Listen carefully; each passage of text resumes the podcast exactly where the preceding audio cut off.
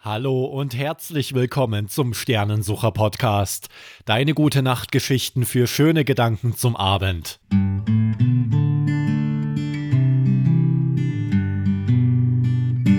Wenn du neu dabei bist, höre dir jetzt den Beginn der Geschichte in Folge 1 an und abonniere diesen Podcast. Ich bin Mario Mietig und lese für dich heute Folge 12. Hoppel wird erwischt. Erik kann es immer noch nicht glauben. Vor ihm sitzt sein Lieblingsplüschtier Hoppel und spricht mit ihm.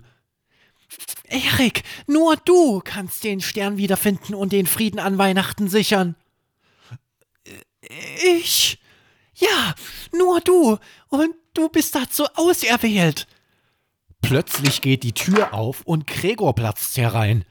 Er sieht seinen Bruder an, als wäre Erik ein Dieb, der gerade beim Stehlen erwischt wird. Es gibt Essen. Ich.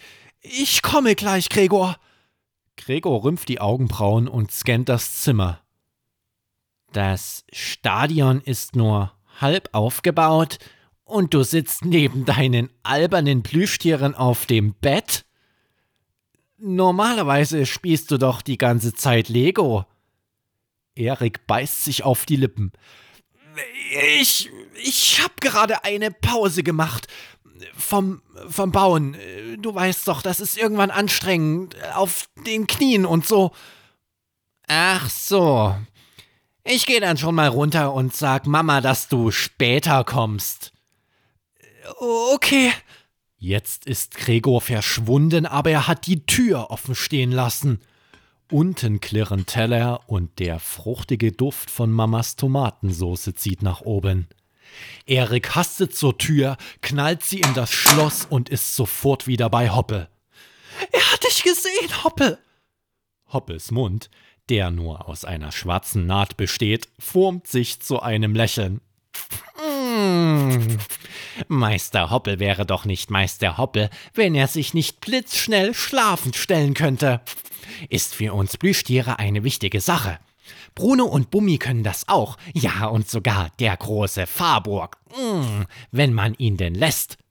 Was? Die Bären und der Drache sprechen auch? Erik, kommst du bitte, das Essen ist fertig. Hoppe, sei still! Doch der Hase liegt bereits neben Erik.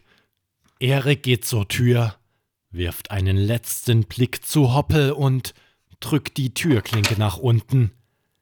Da steht Mama vor ihm und schmunzelt. Mein Schatz, sprichst du mit deinen Lego-Männchen? Wenn du wissen möchtest, wie es weitergeht, abonniere diesen Podcast und sei das nächste Mal wieder dabei. Wie es weitergeht, erfährst du dann in Folge 13. Und jetzt eine gute Nacht. Dein Mario Mietig.